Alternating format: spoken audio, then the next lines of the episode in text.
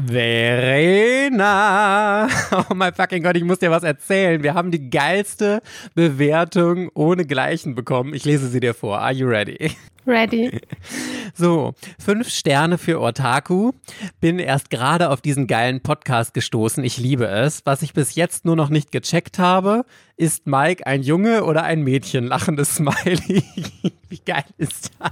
Ich kann das absolut nicht fassen. Ey. Wie kommt man da raus? Oh, ich habe wirklich, ich habe Tränen gelacht, als ich diese Bewertung gesehen habe. Lieber oder liebe mi.otaku8. Ich möchte das äh, hier gerne mit auflösen. Weder noch. Ich bin eine Princess. Herzlich willkommen bei Otaku, dem Manga- und Anime-Podcast. Yeah! Mit Verena und der Princess of Hohle Fritten, Mike. Hello, hello, hello, Buddy Peoples and welcome back. Es ist Sonntag und hier sind Mike und Verena für euch. Hallo. Mit Good News direkt am Anfang. Oh my fucking God, direkt the next Verena. Du hast die Jojo Limited Edition. Yeah. Ja, also ich habe sie nicht, aber eine Freundin von mir hat sie für mich. Boah, mega, what a ich drama. Könnte ausrasten. Oh, ich habe da echt nicht mehr mit gerechnet. Ich habe da vor drei Wochen oder habe ich, glaube ich, da meinen besten Freund und seine Freundin äh, dazu bequatscht, mit mir zum Comicladen zu marschieren, in der Stadt, in der die halt wohnen. Wir waren da so fünf Minuten vor Ladenschluss, sind wir dann noch aufgetaucht. und ich dann gefragt, gibt es eine Warteliste? Wie macht ihr das mit der Limited Edition? Habe ich mich draufsetzen lassen heute Morgen die ersten Nachrichten gekriegt, dass äh, die Limited schon im Handel ist oder zumindest einige Shops, die halt schon haben. Ich dann direkt angerufen nach Ladeneröffnung. Ja, wir haben hier so ein Paket. Könnte sein, dass sie da drin ist. Rufen Sie in der Stunde nochmal an. Und dann war sie da drin. Dann haben sie nochmal durchgezählt, wie viele sie halt haben und auf, welcher, auf welche Nummer ich halt auf der Liste bin. Ja, das passt. Und dann habe ich meine Freundin losgeschickt und sie hat die dann für mich heute abgeholt. Ach, ich bin so glücklich. Oh ja. Es ist nur noch die Frage, was ich für meinen, was ich für die beiden halt jetzt machen muss, dass sie mir die aushändigen, weil sie genau wissen, wie scharf ich drauf bin. Okay, bin ich jetzt noch ein bisschen mit erpressbar, bis ich sie habe.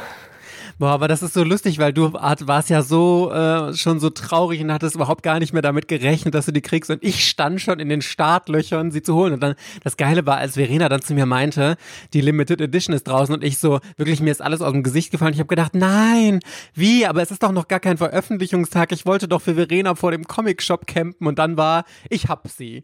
Und ich so, ja, Halleluja. Halleluja, richtig geil. Ah, ich bin mega happy für dich, Verena. Und das Geile ist, weil jeder äh, hat ja dann immer gesagt, ach, äh, ja, ihr seid schon viel zu spät dran, euch auf diese Liste zu setzen und sonst was. Die kriegt man nicht mehr. Da haben sich Leute schon vor einem Jahr oder so draufsetzen lassen.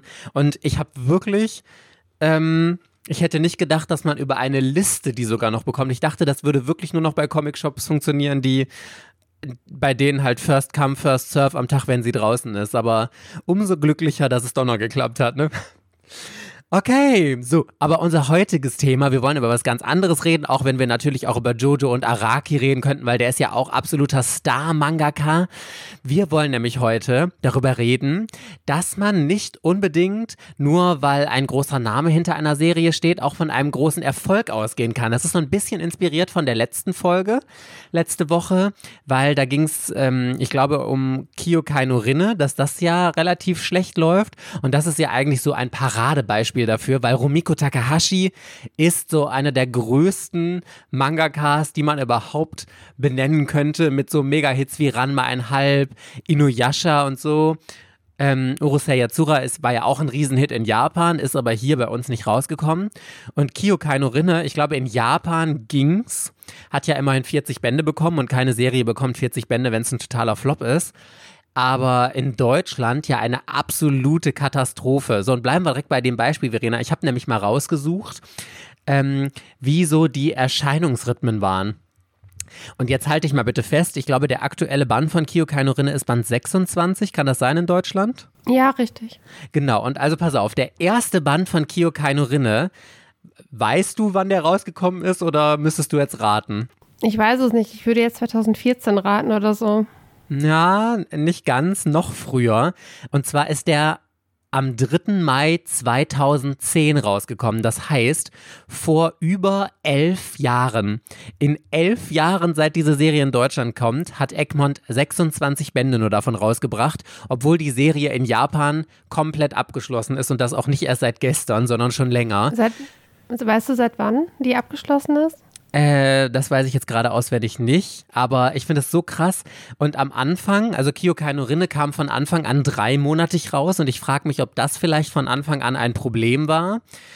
Ähm, ich wollte noch nachgucken, ab wann sie den Rhythmus reduziert haben, habe ich jetzt vergessen, aber äh, ich glaube, das hat gar nicht so lange gedauert, dass das relativ schnell ging. Ich meine, wenn man sechs für 26 Bände äh, elf Jahre braucht, obviously. Obwohl man ja auch sagen muss, gerade die letzten Bände musste man ja sogar zwei Jahre drauf warten, dann bis da irgendwas kam. Also das ist ja wirklich äh, dann komplett schief gegangen. So, und in Vorbereitung jetzt auf diese Folge, Verena, habe ich natürlich extra mal in den ersten Band von Kyokai Norine reingelesen. Und es ist genau das, worum es jetzt in dieser Folge heute gehen wird, dass man sich einfach nicht immer, also bei manchen vielleicht schon, wir wollen ja positive und negative Beispiele heute nennen, darauf verlassen kann, dass ähm, bei Mangakas, die große Stars sind und die super krasse Serien hatten, alles andere auch ein Hit ist.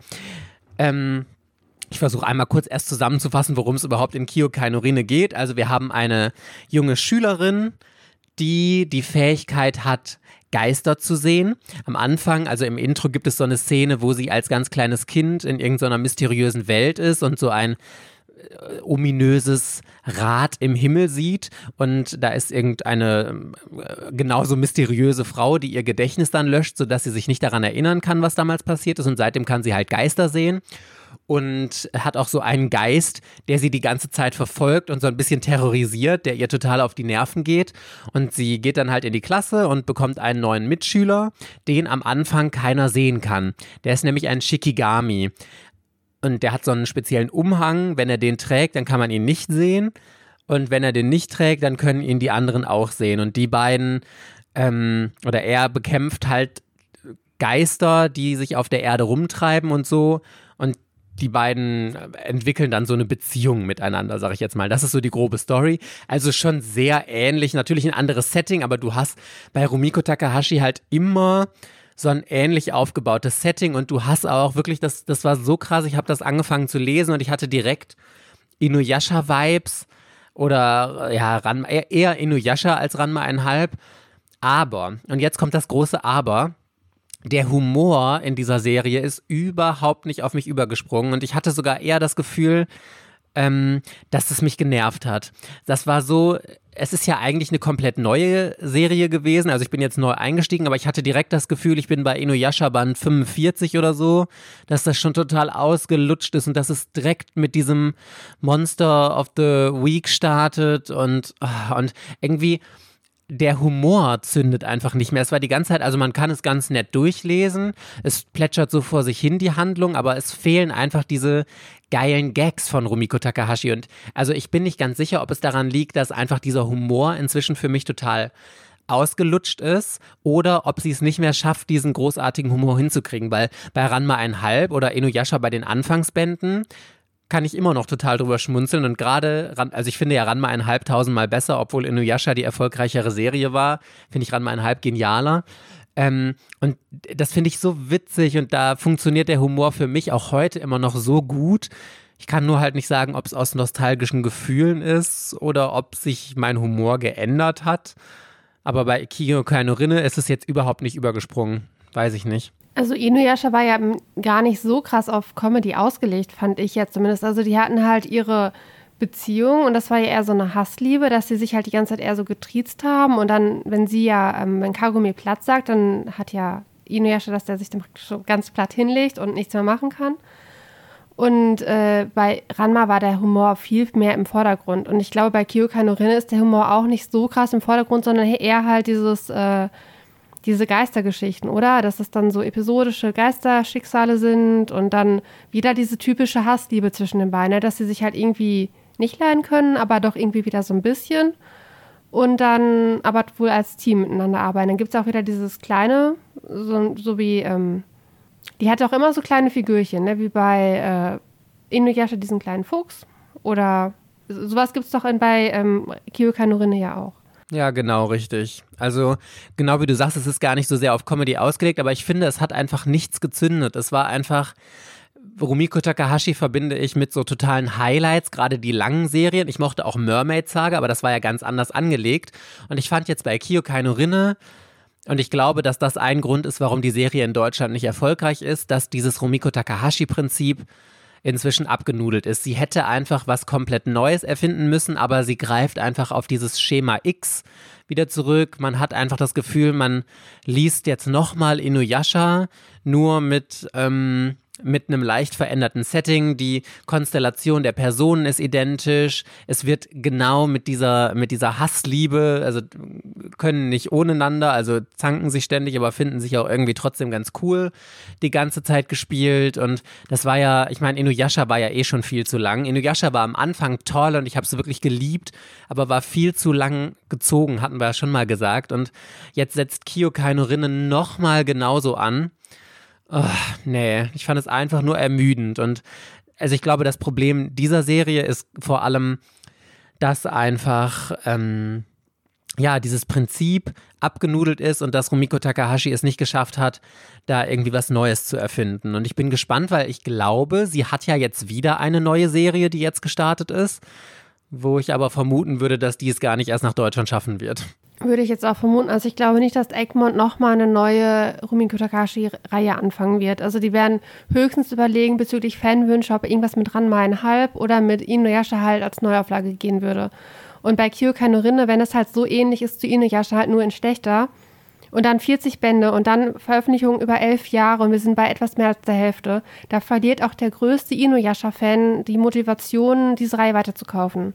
Ja, deswegen glaube ich auch, ist das ein Flop und deswegen verkauft sie sich auch nicht mehr. Also mit Sicherheit ist die Reihe einfach nicht so stark, aber ich glaube, Egmont hat auch ein bisschen dazu beigetragen, gerade durch diesen dreimonatigen Veröffentlichungsrhythmus dann, dass die Preise recht schnell erhöht wurden, was mit Sicherheit auch an den Verkaufszahlen liegt, das keine Ahnung, weiß ich nicht. Aber ähm, also ich kann mir wirklich vorstellen, dass einfach so gut wie niemand mehr diese Reihe aktuell kauft. Naja, schade drum, weil eigentlich, ich finde, das ist so ein perfektes Beispiel und auch der Aufhänger für diese Folge ja, dass Rumiko Takahashi eigentlich so ein Aushängeschild ist und das einfach so ein Riesenflop war. Aber ich bin gespannt, Verena, was hast du äh, für ein Beispiel? Ähm, als Flop, aber ich habe leider äh, da noch nicht so viel zu gelesen, aber das liegt doch daran, dass mir jeder sagt, kauft dir die Reihe nicht, die ist voll blöd, kauft dir lieber die erste Reihe von ihr oder ihm. Äh, Magis Labyrinth of Magic ist ja die Reihe bei Kase abgeschlossen und von der Mangaka oder dem Mangaka läuft jetzt Orient. Und da sind auch schon mehrere Bände von draußen. Und immer wenn ich denke, so, boah, kauft die Reihe, das sieht, ist wie von Magi total schön gezeichnet und klingt voll interessant. Und alle, die die Reihe halt kennen, sagen, haben sie abgebrochen. Die ist total merkwürdig, die ist total verwirrend, irgendwie unlogisch und äh, keiner mag sie. Keiner mag sie. Dabei ist ja schon Orient vom Titel, denke ich mir mit Magi, Labyrinth of Magic, Orient, das passt halt alles irgendwie so zusammen, aber es ist, scheint äh, eine Katastrophe zu sein. Ich würde es so gerne testen, aber niemand redet mir gut zu und sagt, ja, Verena, teste die Reihe mal, mir gefällt sie auch. Das ist, äh, da funktioniert das nicht. Mangaka von äh, Magi, Labyrinth of Magic. Kauft trotzdem keiner. Aber weißt du, kennst du die groben Handlungen der beiden Serien? Weißt du, worin die sich unterscheiden? Weil das klingt ja einfach wirklich komplett identisch. Das könnte ja eigentlich die gleiche Geschichte nur mit einem anderen Titel gefühlt sein, ne? Ich habe es tatsächlich vergessen. Also oh, Magi lovely. ist ja so ein Magi ist ein Adventure. So ein, da, gibt es, da gibt es Dungeons und äh, dann machen sie ein bisschen hier mit der magischen Lampe und sowas in die Richtung. Und das ist, äh, glaube ich, auch relativ komplex mit der Zeit. Und Sindbad ist da ja auch irgendwie mit drin. Also so diese typischen orientalischen Märchengeschichten. Und bei Orient, äh, ich hatte es damals gelesen und es klang halt interessant, aber niemand hat mich bestärkt. Und jetzt habe ich es halt, hatte ich es noch so im Hinterkopf, dass das halt äh, ein Beispiel halt dafür ist, aber eins, äh, was ich nicht so perfekt vorbereitet habe, offensichtlich. also, ich habe noch ein Beispiel und zwar finde ich, das ist so eines der prägnantesten Beispiele überhaupt. Und ich finde, da kann man noch eine andere super äh, Fragestellung aufmachen und zwar Masashi Kishimoto, also der Autor von Naruto.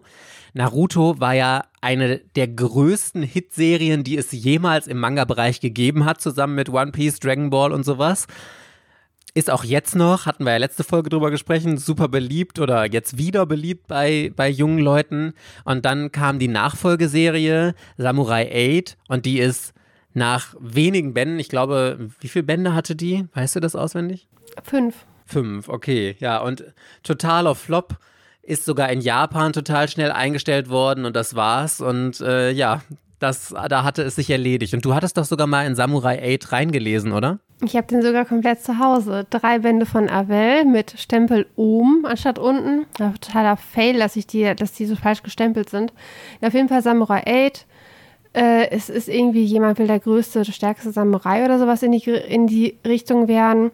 Die Zeichnungen sind total unübersichtlich und verwirrend, weil irgendwie die Striche oder die Technik, die benutzt wird, mit der Feder und so, da sieht halt Charaktere und Hintergrund, das sieht alles gleich aus und man erkennt immer gar nicht, was im Vorderen, was im Hintergrund dieses Panels halt stehen soll. Es werden am Anfang unglaublich viele Sachen eingeführt. Technik hier, Technik da, Fähigkeit, Welt, alles Charaktere.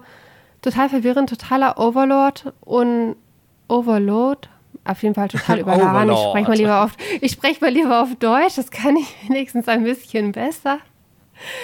Äh, Katastrophe. Ich habe auch immer noch nicht weitergelesen, weil natürlich äh, dadurch, dass es hier abgebrochen ist und das am Ende so irgendwie zusammengeführt werden sollte, ich glaube, ich weiß auch, wie es ausgeht, wurde mir auch schon erzählt. Also ich wollte, dass uns mehr erzählt. Lohnt sich überhaupt nicht. Und es ist, ähm, ich habe es aber nur, weil Masashi Kishimoto draufsteht. Und dachte ich mir so, ach, von der Well ist okay. Dann hast du nicht Neupreis bezahlt, aber nee, da ist, glaube ich, alles dran falsch, was äh, Kishimoto auch vorher schon mal erzählt hat, was man auf jeden Fall in einer neuen Reihe nicht tun sollte, damit die Reihe ein Erfolg wird, hat er da tatsächlich irgendwie gemacht oder so.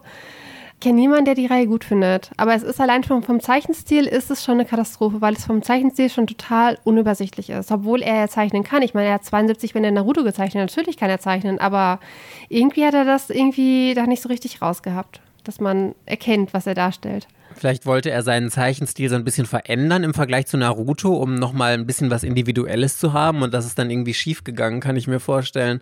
Aber ich finde das auch so schlimm. Das ist ja das gleiche wie äh, bei äh, Rumiko Takahashi. Ich glaube, das Problem ist, wenn du eine Serie wie jetzt Naruto, das hat er ja sein fast komplettes Arbeitsleben hat er an Naruto gezeichnet. Das ist ja genau das gleiche wie Eiichiro Oda mit One Piece. Gut, der hat jetzt keine anderen großartigen Hitserien gehabt, aber wenn du so lange an einer Serie gearbeitet hast, kann man dann wirklich noch etwas nachlegen, was nochmal diesen Erfolg hat und was auch anders ist? Weil ich glaube, um bei Naruto zu bleiben, da war ja genau das das Problem, dass ganz viel ähnlich ist. Wow, er möchte der Stärkste werden. Gut, das ist natürlich jetzt eh so ein klassisches Schonentitel-Ding. Aber also er hat es ja einfach nicht geschafft, sich nochmal komplett frei zu denken und was ganz anderes zu machen, was individuelles, sondern ist wieder genau in die gleiche Kerbe gegangen. Und wenn die Leute dann das Gefühl haben, sie lesen einfach die gleiche Geschichte nochmal, nur mit einem bisschen anderen Setting, dann ist es halt langweilig und dann ist es ja eigentlich von vornherein zum Scheitern verurteilt und dann kann selbst der größte Name, finde ich, das nicht mehr retten.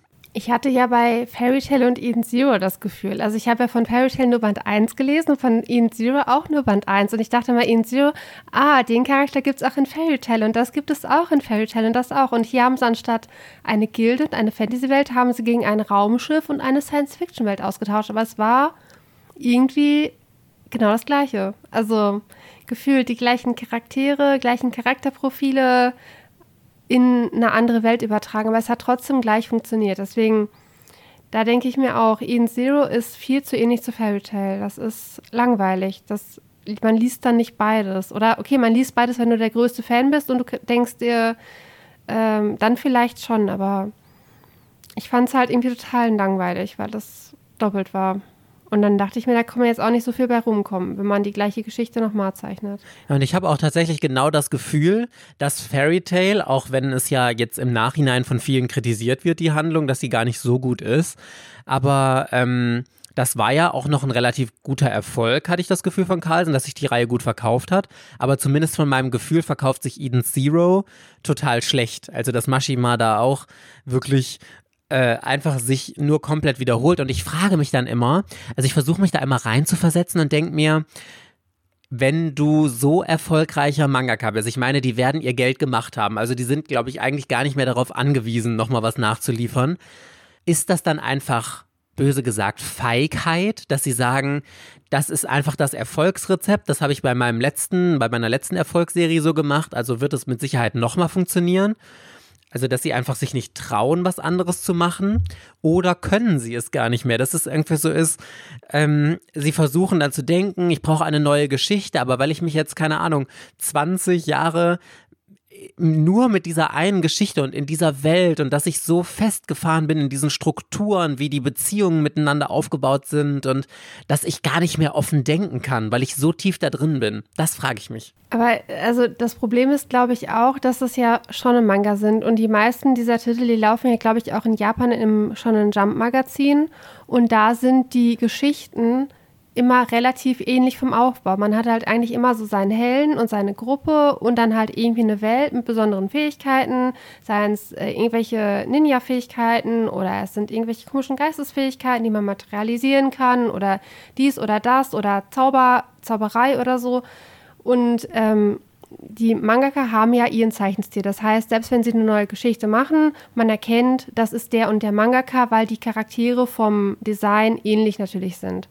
Und die Truppe ist ja auch immer ähnlich aufgebaut. Man hat halt immer irgendwie so diesen Frauenheld, man hat immer so einen, der so ein bisschen tollpatschiger ist oder so ein bisschen dümmlicher wirkt. Man hat immer so eine hübsche Frau mit dabei. Man hat immer so ein kleines süßes Ding irgendwie mit dabei. Und da sind ja relativ viele Geschichten in die Richtung. Und ich glaube, wenn es dann noch vom gleichen Mangaka mit dem gleichen Zeichenstil ist, dann fällt es einem noch mehr auf, dass viele Shonen-Titel vom Grundgerüst ähnlich sind. Und ähm, irgendwie wird das dann bei Shonen Mangaka mehr kritisiert, weil natürlich die auch äh, längere Reihen haben. Das ist ja normal, dass dann eine Reihe 20 bis 50 Bände halt hat. Und dann, wenn sie dann die neue Reihe zeichnen, dann wiederholt sich das halt, aber weil sie halt auch dieses Gerüst halt irgendwie mit haben müssen. Und du hast es ja teilweise sogar, das war ja damals bei ähm, Mangaka Hunter Hunter, äh, Yu Yu Hakusho, äh, dass man seine Yu Yu Hakusho versucht hat, in dieses Dragon Ball Gerüst zu drücken. Dass die das halt so wollten. Und dann wollte er das ja nicht und dann wurde die Reihe ja irgendwann beendet, weil die sich irgendwie nicht mehr einig werden konnten. Aber das wird, denke ich, von den Redakteuren in Japan nach wie vor so gemacht, dass das, was gerade gut ankommt, dass der Mangaka das so umsetzen muss. Und wenn, was weiß ich, wenn du mit Fairy Tail erfolgreich bist, vielleicht ist es tatsächlich so, dass die Redaktion möchte, dass die und die Elemente aus Fairy Tail wieder auftauchen. Und dann würde es das halt auch erklären, dass die Reihen relativ ähnlich sind und äh, man eigentlich eine Fortsetzung hat, nur oder von vorne halt nur mit einem mit einer anderen Grundidee halt, ne? Also, aber eigentlich ist es trotzdem das Gleiche. Und im Shoujo-Bereich ist das aber genauso. Im Shoujo-Bereich haben nur da, da wird es halt nicht kritisiert. Da hat man dann äh, eine Shoujo-Geschichte, vor allem diese Shoujo-Romance-Schulsetting-Geschichten, die sind auch alle immer relativ ähnlich aufgebaut. Es gibt so ein paar Bausteine, mal wird der, mal wird der genommen, aber man hat halt immer diese Protagonistin, man hat immer den schönen Typ, mit dem sie am Ende halt zusammenkommt oder mal schneller, mal langsamer. Da ist ganz viel ähnlich. Und ähm, aber da ist es dann halt so, dass halt, wenn der Verlag sagt, das ist die neue Reihe von der und der Mangaka, dann sind die Fans immer alle ganz happy und kaufen sich die. Und die Reihen laufen halt, zumindest in Deutschland, ist das ein Verkaufsargument, wenn man sagt, das ist die neue Reihe von Io Sakisaka. Blue Spring Ride, ähm, Strobe Edge und dann Miracles of Love. Die sind alle drei gut gekauft worden. Und seitdem Blue Spring Ride so erfolgreich ist, Miracles of Love natürlich, baut dann auf dem Erfolg davon auf. Dann machen sie noch ihre Io Sakisaka Short Story Collection, bringen sie noch alle Einzelbände, die sie jemals geschrieben hat, in der Sammlung raus absolut kein Problem läuft. Rin Mikimoto, äh, Close to Heaven, total, ich glaube, war, also es ist zumindest gut bewertet von den Fans. Und dann äh, Kuss Mitternacht war auch total erfolgreich bei Tokyo Pop. Ähm, Sumo Rishita bei Ultraverse mit Daily Butterfly, dann ähm, im Zeichen der Zuneigung Shortcake Cake. Da habe hab ich ja das Autogramm von dir gekriegt von ihr. Die war ja vor zwei Jahren auf der Leipziger Buchmesse ist auch, man sagt, es ist von Sumo Rishita, mittlerweile ist es Sora. Da, wenn äh, Lieb mich noch bevor du stirbst, ist total erfolgreich. Jetzt ist äh, bei Tokyo Pop, äh, die haben jetzt eine Kurzreihe von ihr gebracht. Ich habe den Titel gerade vergessen, irgendwas mit Liebe auf jeden Fall. Ist schon verlagsvergriffen bei Tokyo Pop. Das Ding ist schon ausverkauft nach einer Woche. Also ich habe es gekriegt, aber es, weil es halt der Schokokart-Titel war. Aber bezüglich ähm, Schote-Bereich, die Geschichten sind ähnlich. Du hast auch die gleichen Zeichenstile. Ich habe auch hier ähm, Maki Usami, die hat jetzt gerade Spice and Custard bei Tokyopop laufen. Davor war Even in Twilight bei Tokyopop. Das war auch mal, im, bei Patreon war das mal eine Empfehlung von mir, glaube ich, in so einem Mittwochs-Podcast. Und davor Spice and, nicht Spice and Custard, ähm, Kokoro Button bei Egmont.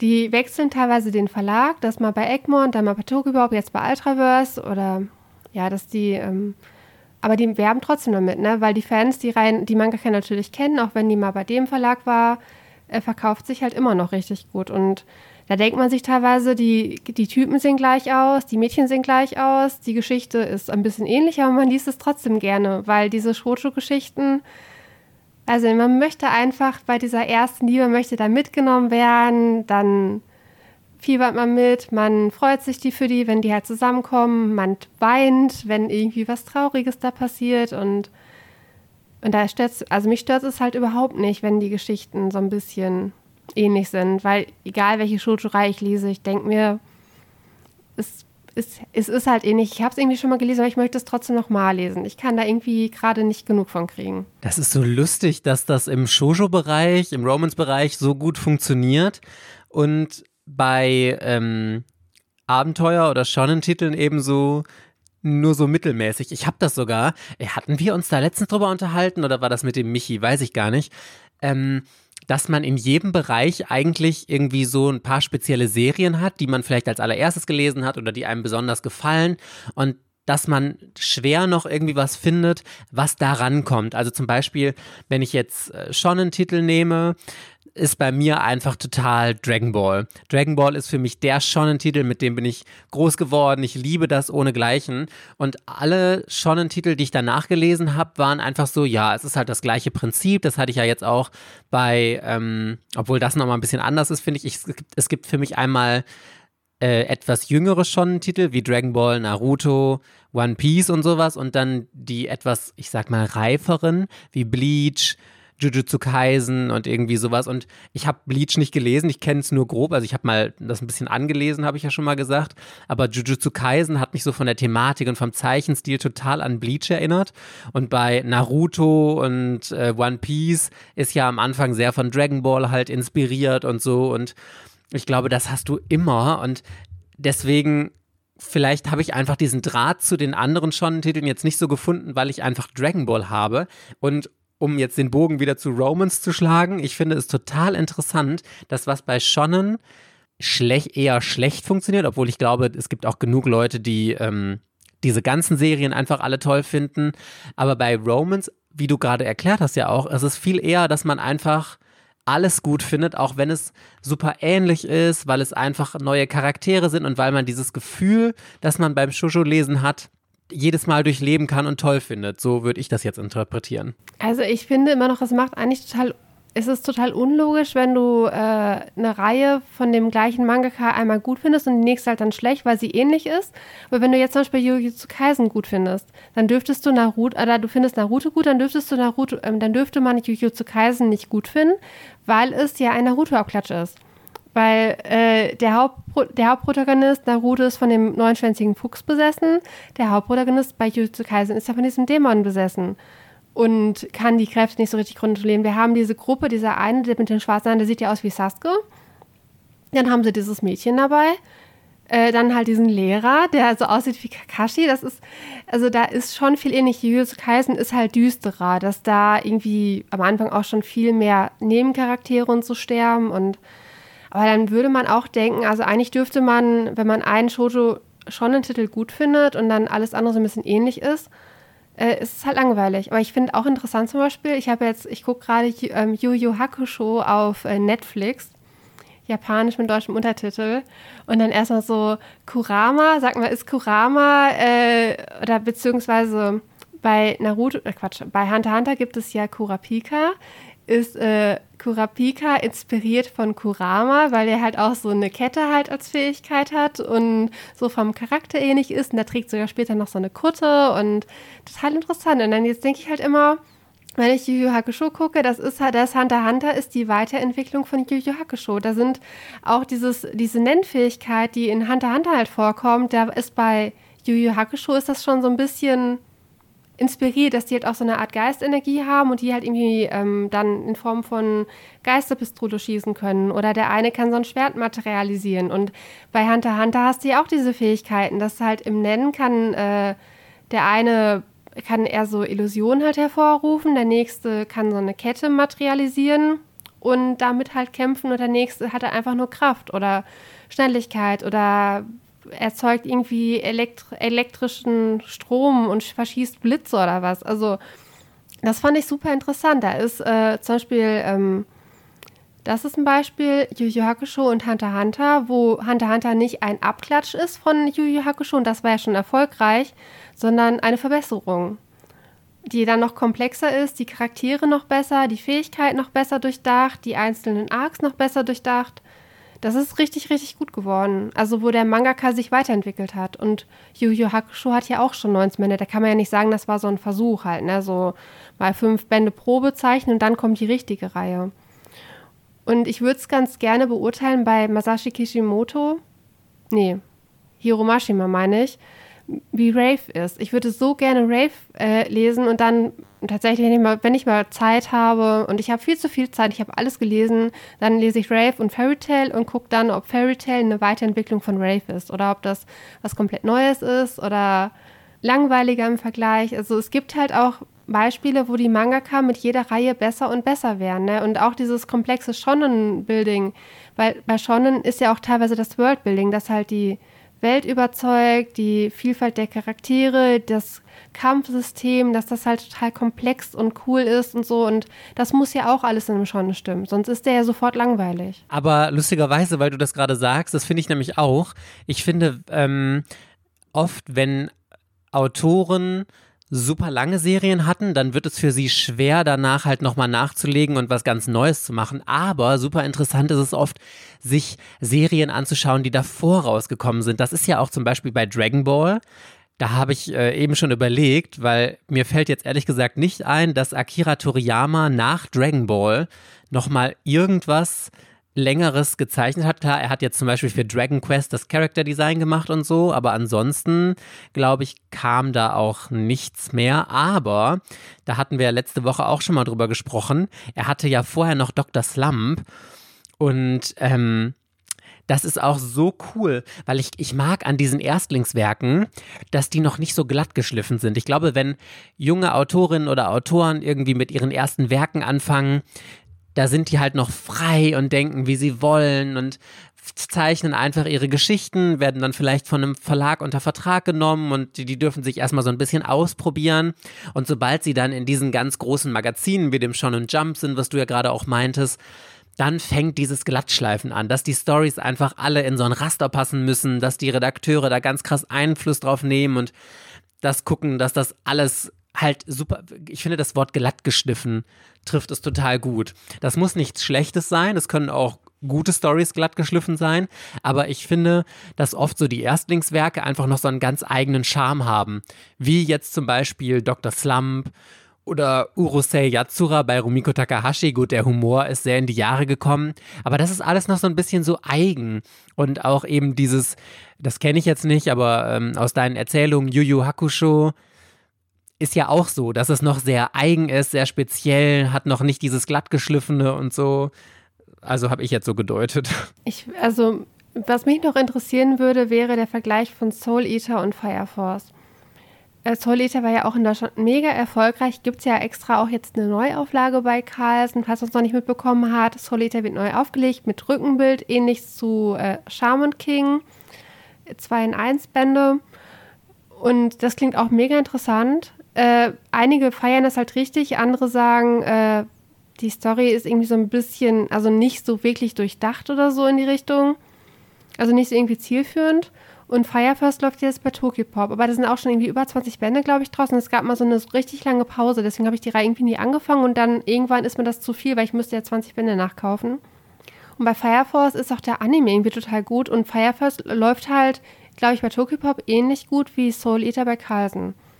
Das, das habe ich noch nie gehört, das ist eine Soul Eater Abklatsch und total blöd, sondern irgendwie, die es mögen, finden es halt richtig gut, logischerweise. Und obwohl Soul Eater schon super erfolgreich war.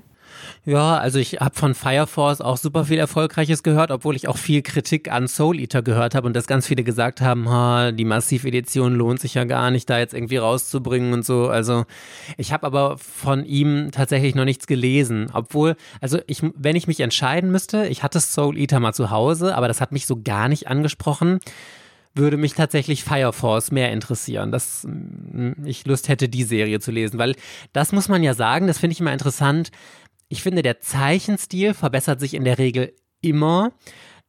Und dass man da eine ganz starke Entwicklung sieht. Ich finde, die krassesten Beispiele sind für mich einmal ähm, Tsugumi Oba und Ta äh, Takeshi Obata. Also Death Note und so. Also wenn man da die ersten Werke von ihm, Hikaru no Go oder sowas guckt, wie ungeschliffen das noch ist. Und wenn man sich die Zeichnungen in Platinum End jetzt anguckt, das ist einfach nur so krass. Genauso wie ähm, Kosuke Fujishima, also Oh My Goddess, wenn du dir die ersten Oh My Goddess Bände anguckst und dann die letzten, das ist so krass. Und da habe ich auch das Gefühl, zum Beispiel bei Fairy Tale, ich habe es zwar nicht gelesen, aber ich habe mal in die ersten Bände reingeblättert und wenn du das jetzt mit Eden Zero vergleichst, auch ganz krasser Sprung im Zeichenziel, habe ich immer das Gefühl. Also der, finde ich, verbessert sich immer kontinuierlich, aber irgendwie werden die Stories lassen immer so ein bisschen nach, habe ich das Gefühl. Aber wo die Stories nicht nachlassen, ist bei Naoki Urasawa. Also wenn da Naoki Urasawa draufsteht, man hat eine Reihe von ihm gelesen, man mag sie, man kann sich von ihm jede Reihe kaufen. Die sind, das ist, das ist keinen Abklatsch von der anderen. Äh, okay, die Zeichenstile sind natürlich ähnlich, weil er auch sein eigenes äh, Design halt einfach hat bezüglich äh, Figurendesign und so, aber Naoki Urasawa ist ein Beispiel für einen Mangaka, der wirklich abwechslungsreiche, tolle Seinen-Titel schreiben kann. Absolut, da bin ich zu 100% bei dir. Das ist einer der wenigen, wo man wirklich sagen kann, das kannst du blind kaufen und du wirst eigentlich nicht enttäuscht, außer dass die Enden nicht immer so geil sind. Aber da muss ich auch sagen, äh, die nächste Story, also die Carlsen hat das doch jetzt angekündigt. Ich weiß gar nicht mehr, wie die, wie die heißt. Ich weiß nur, dass es noch ein Einzelband von Naoki oder Sava auf Englisch gibt. Der hat es noch nicht nach Deutschland geschafft, obwohl das auch eine relativ aktuelle Serie ist. Aber auf diese neue Serie von ihm freue ich mich auch, auch wenn das natürlich mit sehr langen Wartezeiten äh, verbunden ist, weil läuft halt noch hier. Muyi Rushi, The Sign of Dreams heißt das von Naoki Urasawa, dieser Einzel... Ist das ein Einzelband? Ich muss mal gerade draufklicken. Ich hatte mir das nämlich schon in den Warenkorb gelegt. Ja, hier steht kein, nicht Band 1 oder so drauf, deswegen gehe ich davon aus, dass es ein Einzelband, aber der würde mich auch noch interessieren. Ich kann mir das auch gar nicht vorstellen, ein Einzelband von Naoki Urasawa, wie der dann die Story darin in einem Band zu Ende bringt, weil da ja immer so richtig fett auffährt. Und wenn du denkst, okay, die Story steuert jetzt auf den Höhepunkt zu, dann packt er nochmal einen ganzen Arc hinten dran und äh, das, das würde mich mal interessieren, auf jeden Fall. Ich habe auf jeden Fall noch ein Beispiel für eine Mangaka. Ich glaube, es ist eine Frau, ich bin mir immer nie so richtig sicher, äh, wo wirklich, die hat drei Reihen und die sind komplett unterschiedlich. Also bis auf den Zeichenstil würde man nicht denken, dass das von dem gleichen Zeichner halt ist. Äh, Hiromu Arakawa, Full Metal Alchemist, Silver Spoon und Heroic Legend of Aslan. Das alleine, wenn man Silver Spoon mit Full Metal Alchemist vergleicht, ne, das ist, das ist ein komplett anderes Genre. Äh, Full Metal Alchemist, komplettes Worldbuilding, Adventure, Action, riesige Kom Komplotte mit Militär und Alchemie und allem drum und dran mega erfolgreich, richtig toller Anime damit äh, dafür produziert. Also sind ja sogar zwei Animes, ne? Full Metal Alchemist und Brotherhood und dann gibt es noch Filme dazu. Richtiges Meisterwerk. Und Silver Spoon hatte ich irgendwann mal vor Ewigkeiten als Manga der Woche vorgestellt. Da geht es einfach um Landwirtschaft. Es geht um eine Landwirtschaftsschule und die sind auf dem Bauernhof und füttern Kühe und Schweine und bestellen Felder und äh, lernen da was über Agrarwirtschaft. Und es ist so komplett anders, aber es ist so entspannt halt. Ne? Das ist auch richtig, richtig gut auf, in dem Genre. Aber es ist einfach so, dass sie halt ich glaube, wie gesagt, ich glaube, es ist halt eine Frau. Ja, ist äh, es. Dass sie, ähm, dass sie so komplett andere Genre bedienen kann. Das ist bei ihr, finde ich, richtig faszinierend. Und Heroic Legend of Aslan basiert auf einer Novel Und davon gab es schon mal eine Manga-Reihe von einem anderen Mangaka, der diese Novel halt als Manga erzählt hat. Gibt es auch ein Anime zu. Und dann halt Heroic Legend of Arslan von Hiromu Arakawa. Läuft auch bei Carlsen als Manga-Reihe. Ist auch total underrated. Kennt irgendwie gekauft gefühlt niemand. Ist aber garantiert mal äh, einen Versuch wert. Und den, den Anime gibt es auf Netflix zu Staffel 1. Könnte man auch mal auf jeden Fall testen. Also da bin ich zu 100% bei dir. Die Autorin ist auf jeden Fall, dass sie immer komplett andere Geschichten und das ist, ich finde, das ist dann schon fast wieder ein Qualitätsmerkmal, wenn, also kann man jetzt drüber diskutieren, aber finde ich, wenn man Serien gar nicht miteinander verbindet.